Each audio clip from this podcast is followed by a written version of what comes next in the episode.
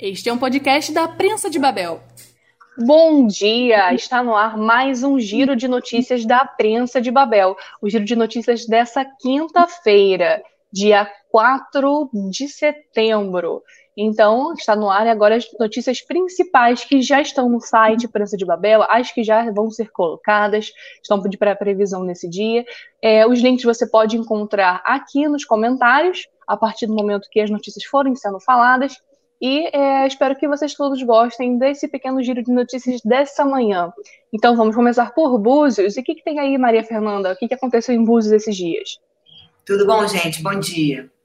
Então, ontem a gente falou aqui de uma decisão muito importante emitida pela segunda vara de justiça aqui da comarca de Búzios, que está pedindo à prefeitura para comprovar a convocação e nomeação dos candidatos aprovados no concurso público que foi realizado em 2012 esse concurso, quando ele já tinha até caducado, né, como a gente fala, mas quando chegou em 2018, o MP é, prorrogou, né, deu mais dois anos de validade para ele, para que a prefeitura convocasse os concursados, porque eles não tinham sido convocados é, devidamente em momento nenhum desde 2012.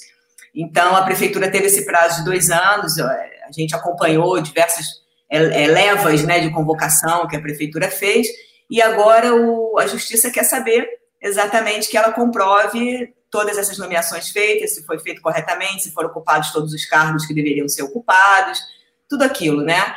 E é uma, é uma decisão, assim, bem, que pede é, bastante coisa, assim, à prefeitura, né? Para comprovar mesmo, né? É, e também a prefeitura tem que se abster de imediato de realizar qualquer nova contratação temporária é, principalmente em relação a essas funções desses cargos que já estavam no, concurso, né? E também é, o Banco Itaú também foi intimado, porque ele é o gestor das folhas de pagamento dos servidores municipais, e ele foi intimado a remeter documentos que comprovem a abertura de conta salário vinculada à prefeitura e também arquivos eletrônicos referentes aos pagamentos é, dos servidores nos meses de julho e agosto desse ano. Também, eles estão passando pente fino mesmo para saber como é que está a situação em relação a essas contratações, né? E também alguns candidatos que foram aprovados e até hoje não foram contratados também já entraram com, em contato com a prefeitura no, na coordenação de recursos humanos, querendo saber a postura do, do executivo frente a essa decisão judicial, né? Porque isso significa que não foram feitas todas as contratações, né? Que tem ainda gente querendo ser contratada e de olho aí na, na oportunidade, né? Então, essas pessoas estão cobrando da prefeitura, que não entraram ainda, e a prefeitura está dizendo que está preparando uma defesa para essa decisão judicial. A melhor defesa seria fazer logo o que tem que ser feito, né? Com certeza. certeza, porque cabe, inclusive, multa, tem multa de 50 mil reais por mês, para se não fizer né, cada item desse. O prefeito também pode ser multado em 5 mil reais por cada ato de nova contratação. Então, tem que ficar de olho realmente. Vamos já acompanhando aí o que, que vai acontecer, né? É, o pessoal prefere eh, seguir o ditado antes tarde do que nunca, né? Mas isso nem sempre é tão bom assim, né? Pois é, tudo a gente percebe assim que a, a, prefeitura que tem trabalhado muito na base do MP, da justiça, das liminares, das decisões, né? Assim, eles por é, eles, se mandaram a gente faz, né? Alguma coisa assim. Exatamente. Vão fazer o corpo mole do nosso jeito e se mandarem a gente corrige. Parece que é meio assim o negócio. É triste, né, gente? É muito complicado. Mas tem mais alguma coisa, Mari Fernanda? Tem, que tem, tem uma matéria muito matéria, legal aí. É, tem uma matéria aqui completa aqui, né? O que a gente, o tema aí que a gente pegou aí para esse mês bem forte, que é a violência contra a mulher que a gente teve aí o dossiê Mulher no Instituto de Segurança Pública do Estado, né, que apontou aí um, um, índice grande em todas as cidades aqui da região e do Estado, né, do Rio, em relação à violência contra a mulher. Aqui em Búzios a gente teve mais de 600 casos de violência contra as mulheres e todos os tipos de violência, né, desde violência física, sexual, psicológica, é, moral, né, tudo que a gente pode imaginar em relação a isso. Então, assim, são mais de 600 casos, isso chama muita atenção, e aí a gente está dando é, é, publicidade né, a, esses, a esses dados e querendo entender melhor como é que isso acontece na cidade. Então, ajudando a gente a entender como a coisa é sutil, às vezes, começa assim de uma maneira muito muito pequenininha, né, e vai crescendo, e assim, isso está espalhado, é cultural, isso está espalhado em toda a nossa sociedade. A gente trouxe aqui o depoimento de uma adolescente, ela tem 17 anos, Ela trabalha no Lava Jato e ela sofre muito assédio diariamente por ser uma mulher trabalhando no Lava Jato, que é um lugar assim muito frequentado por homens que levam carros, motos para serem lavadas. Então ela conta diariamente os assédios que ela sofre, assédios muito fortes para uma menina de 17 anos. É, você vê que são homens que têm noção que ela é uma adolescente, que ela não tem 18 anos ainda, e mesmo assim partem para a investida, perguntam a idade, ela diz a idade, e eles na cara de pau ainda dizem que gostam de novinhas e tal. Então são coisas assim que fazem parte da nossa cultura, infelizmente, a gente tem que as mulheres, né, principalmente, tem que saber se defender, tem que eu acho que isso tinha que ser ensinado nas escolas, né? Essa menina é uma exceção, porque ela sabe se colocar muito bem, e isso é difícil para uma menina dessa idade. Ela tem isso muito certo na cabeça dela, ela quer ser, inclusive, advogada. Então, vale a pena conferir o depoimento dela, é muito forte. E ela conta, assim, de uma maneira muito simples, né, de menina, mas ela tem muita noção do, do erro desses homens, né, do, de quanto eles estão não estão não tão indo bem no papel deles na, na sociedade. Isso é interessante de observar também. E vamos lá, vamos seguir com essas matérias para gente que elas ajudam a gente a entender esses números e a traduzir como é que a coisa acontece né, em, em, vários graus aí dentro da nossa comunidade. É verdade. O Prensa tem esse compromisso, então a gente já tem uma aba é, especial para esse tipo de matérias, que é uma aba chamada Violência contra a Mulher. Então todos os tipos, todas essas matérias que abrangem esse tema podem ser encontradas nesse site, né, principalmente das nossas quatro cidades de cobertura principais. É, a gente está se esforçando para produzir matérias sobre esse tema, né? Agora, voltando à questão dessa sua matéria, Maria Fernanda, é muito triste, né? É uma questão de normalização do assédio, principalmente de, de, de jovens mulheres, de, de, praticamente de adolescentes, né? No caso da, da, da, sua personagem que você entrevistou. É uma adolescente que já sofre com isso. E quando você for, você for perceber, às vezes até pessoas, mulheres mais novas, já têm, já enfrentam esse problema no seu dia a dia, né? É uma questão, é uma normalização muito grande, e isso é muito triste porque é, as pessoas, as mulheres já crescem com esse estigma, né, com essa é, é, trans, transponta, é, trans, atravessando esses problemas, né, é, é, muito, muito complicado. Sim, é tão complicado que tem mulheres que nem percebem, que é, tomam isso como natural, né? Porque não, não conseguem perceber, porque isso está tão incrustado assim, né? No, no, nos atos da nossa sociedade, no jeito dos homens agirem, que Sim, é aí virou simplesmente uma coisa de homem, né? Homem faz isso mesmo. É. Mas não pode, mas fa, faz, mas não tem que fazer, não pode, pode, não pode fazer, né? E, e, é isso que a gente tenta com essas matérias também exemplificar, né? Vamos, vamos em frente. É, até interessante, eu gostaria até de dar aqui a definição de assédio que a gente traz aqui Sim, na matéria. Pode falar porque assédio, todo mundo fala, mas se você olhar a definição da palavra, você já entende bem o que está por trás disso, né? Assédio é um conjunto de sinais estabelecendo um cerco com a finalidade de exercer o domínio. Então você entende que é aí que nasce o problema, né? Sim, é exercer o domínio. Essa, esse é o ponto da, da, crucial da violência contra a mulher. É o fato Sim, de como, o domínio. É verdade. E, né? e, essa questão, como você falou, é um conjunto de sinais, né? Às vezes uma ação, é, é um movimento gestual, um olhar, pode ser considerado assédio, porque tudo depende do, do, do que aquela a pessoa está querendo passar, né? O homem está querendo passar. É, isso já pode ser considerado assédio. As, muitos homens falam assim, ah, mas a gente não vai poder nem falar nada com as mulheres. Tipo, às vezes um abraço é, é considerado normal, é aceitável, é, é bem-vindo, né? Mas a partir do momento que ele, ele, ele, toma outras proporções, ele já é considerado assédio. Então, é, é, um limiar, mas nem é um limiar tão fino assim, né? É Exatamente. Muito... E assim, lembrando que hoje em dia a, também a definição de estupro ela já é um pouco diferente, né? Antigamente você tinha que consumar um ato sexual para você caracterizar um estupro. Hoje Sim, em é dia, não. Hoje em dia você passar a mão numa mulher já pode ser considerado estupro, né? Com, a, com o mesmo peso. Então, as leis estão mudando e a sociedade tem que mudar junto.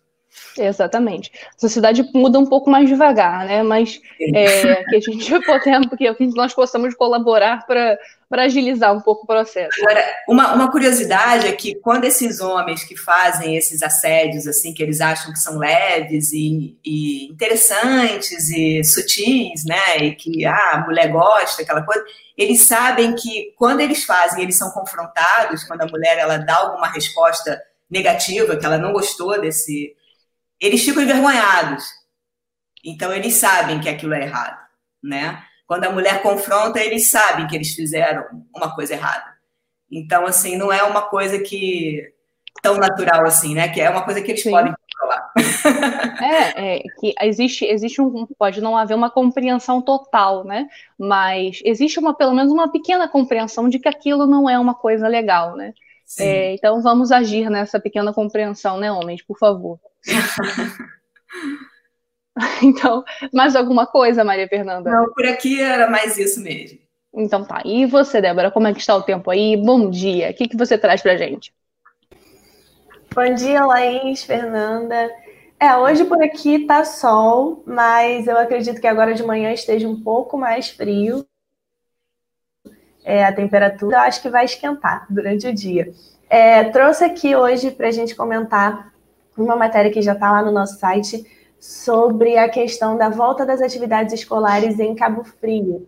É, a cidade está aí se preparando para, depois de cinco meses sem aula, é, voltar a ter as atividades escolares online. A Secretaria de Educação é, elaborou uma plataforma educacional online, só que esse retorno está causando um pouco aí de um pouco não, está causando questionamentos, né, entre professores e pais de alunos.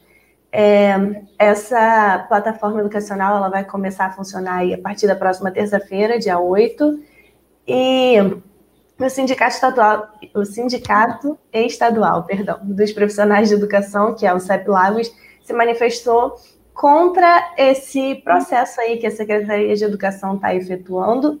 É, eles fizeram uma postagem no blog oficial do sindicato, é, expondo aí alguns questionamentos. Um deles, no post, é, se comenta sobre que essa proposta ela pretende ensinar sem professores e através de apostilas. É, o, as escolas aí vão disponibilizar apostilas com as atividades impressas para os alunos que não podem ter acesso aí à internet, mas também o, o CEP questiona é, como que vai ser aí essa exposição dos pais terem que ir à escola buscar a apostila e se exporem ao coronavírus, é, tanto para ir buscar as apostilas quanto para ir à escola e entregar as atividades é, feitas, né? Pelos alunos. E o sindicato também questiona que essa plataforma ela não vai promover uma interação entre os professores e os alunos, é uma vez que eles vão realizar as atividades e não vai ter como corrigi-las e tudo mais. É, então eles questionam aí é, como seria essa interação, como que os alunos iriam tirar dúvidas.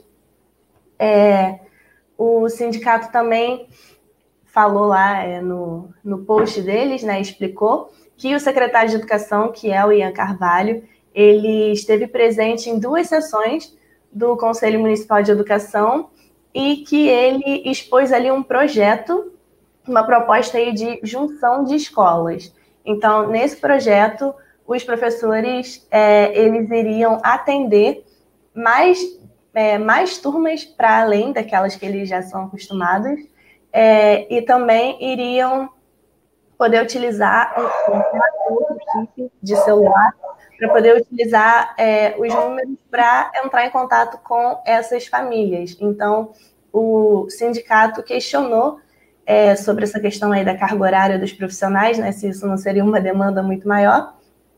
E vale lembrar aí que mais da metade dos profissionais que eram contratados foram demitidos durante esse processo aí da pandemia do coronavírus infelizmente.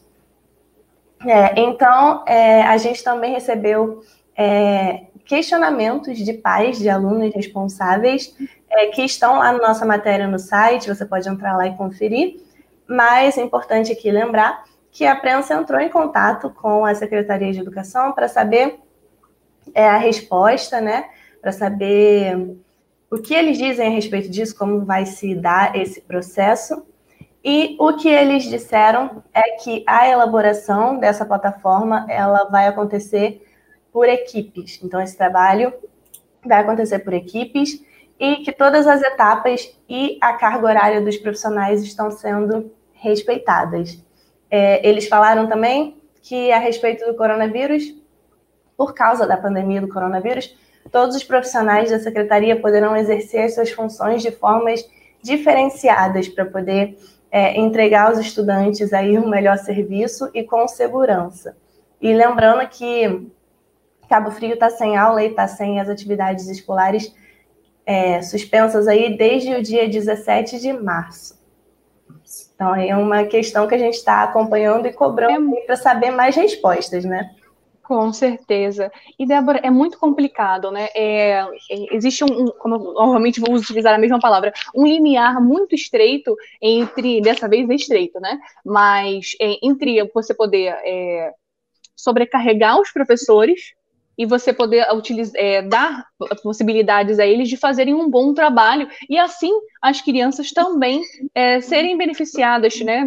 Continuarem aprendendo mesmo em tempos de pandemia, mesmo em tempos de é, atividades é, em casa, né? É, online, entendeu? Nós temos ainda hoje um aparato grande, né? Tecnológico, apesar de não ser disponível para todas as pessoas, e nessa, assim, realmente o caso das apostilas seria interessante também, né? Mas é, é muito, muito, muito complicado realmente trabalhar isso com dessa forma, né? O que, que você tem que comprar para comentar sobre isso? É, para a gente que é mais velho já é um pouco mais difícil fazer aula EAD, né? Estudar Sim. pela internet. Então, eu imagino que para as crianças é, seja também mais complicado por questão de atenção e tal. Então, o máximo de suporte que eles possam ter é, dos professores é na minha opinião, assim, seria o mais ideal. Porém, também tem que ver se os professores não vão ficar muito sobrecarregados com essa questão aí da junção de escolas, de ter que atender mais turmas, porque também para um professor existe todo um planejamento para se Exato. para se dar aí um, um aparato para os alunos, né? Mesmo Verdade. de forma online. É, e com essa demissão desses professores contratados, o corpo docente das escolas vai ficar reduzido, ou seja, são, são mais alunos para cada professor tomar conta, né? Ex é, existe um número ideal para é, para cada professor conseguir é, manejar bem uma turma, duas turmas, qual é esse número específico, né? A gente tem que prestar atenção nisso para os professores não ficarem sobrecarregados e assim também as, as crianças poderem ter a oportunidade de, de, receber boas aulas, né? De terem esse uhum. suporte mais é, bem feito, né? De professores assim que tenham calma e, e, e possibilidade de planejar boas aulas, né? É, para os professores também não foi dado respaldo nenhum, né? Nenhum Exato. Tipo de, de, ensinamento, de orientação em relação a isso. É uma novidade muito grande, né? Eles nunca, nunca mexeram com esse tipo de coisa, né? É, Você fazer mundo... um online não é tão simples assim, né? É, é verdade. É sim, a gente já está em setembro, né? Então, assim, o segundo semestre já está aí é, caminhando e tem que deve se elaborar um planejamento para saber como vai encerrar esse ano letivo, né? Como que vai é se dar essas atividades. É verdade, é complicado. É, então a gente, as pessoas vão, as próprias secretarias de educação, né, vão improvisando, é, aprendendo enquanto fazem as questões, né? Mas esse planejamento deveria ter vindo antes, né? Não no segundo semestre das aulas. É, é um pouco complicado isso. Hum. Tem mais alguma coisa, então, Débora, para a gente comentar? Por enquanto é só, Laís. Então tá bom. Então aqui vamos passar então aqui para a minha região, Macaé, Rio das Ostras. Vamos começar com a Polis, né? A Polis é a nossa nossa nossa, nossa coluna de notícias políticas aqui da prensa de Babel, e ela nessa quinta-feira, dia 3, teve algumas notícias sobre Cabo Frio, sobre Búzios, sobre Macaé também, Então, eu não, vou entrar em muitos detalhes, mas notícia, as notícias estão lá, e nesse momento de, de o pleito já está já tá aqui já no 45 do segundo tempo, pouco mais de dois meses para as eleições, e é importante a gente, as pessoas ficarem sabendo, a gente também ficar sabendo dessas notícias que percorrem os bastidores da política, para a gente poder saber em quem votar, né? A prensa também faz no, no perfis dos políticos de Macaé, e isso é muito importante. Realmente, quem quiser dar uma olhadinha, nós temos já vários perfis de pré-candidatos a prefeitos de Macaé também, é bem interessante. Em Macaé, vamos, vamos sair daqui, quatro PMs foram presos por extorsão e sequestro, né? Agora eles, eles estão é, presos num batalhão prisional especial em Niterói, nesse momento é para que eles já estão em custódia, né?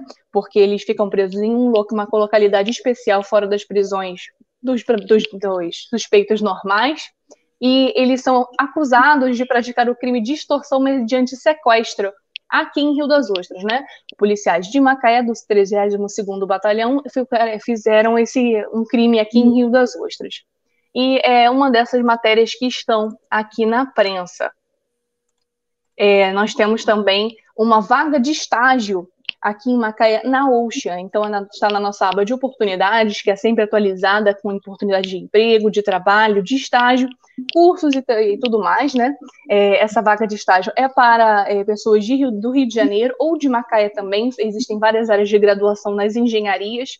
E é, o período para inscrição vai até hoje, gente. Então, até hoje, 8 horas da noite, gente, o pessoal lá pode se inscrever. Então, recomendo que vocês vão lá dar uma olhadinha.